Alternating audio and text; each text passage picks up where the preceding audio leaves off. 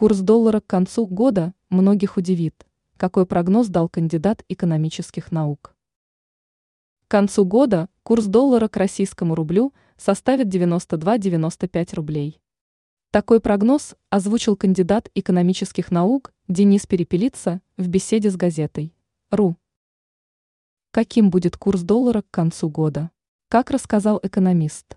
Подписанный президентом РФ Владимиром Путиным указ об обязательной продаже экспортерами валютной выручки фактически дал правительству право регулировать объем и сроки ее продажи в необходимых пределах для недопущения снижения курса национальной валюты.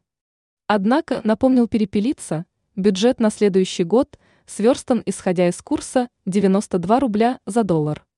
Дальнейшее укрепление нацвалюты приведет к бюджетному дефициту, а как раз этого правительство РФ стремится избежать, цитирует эксперта газета «РУ».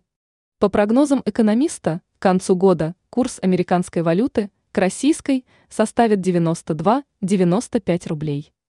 Как сообщалось, подписанный российским президентом 11 октября, указ затрагивает 43-й группы экспортеров, относящихся к топливно-энергетическому комплексу, зерновому производству, химической и лесной промышленности, цветной и черной металлургии.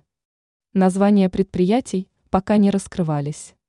Согласно решению правительства России, экспортеры должны будут зачислять на счета в РФ от 80% валютной выручки и продавать 90% от этого объема на внутреннем рынке.